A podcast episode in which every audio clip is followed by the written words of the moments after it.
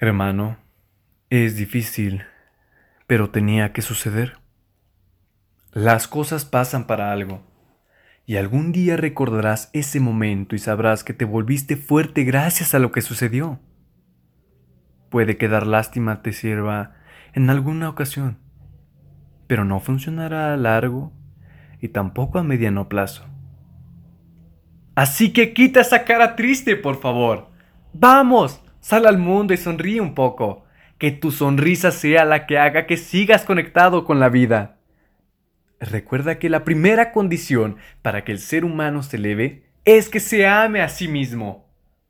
Sí, tal vez lo hiciste mal, no pasa nada.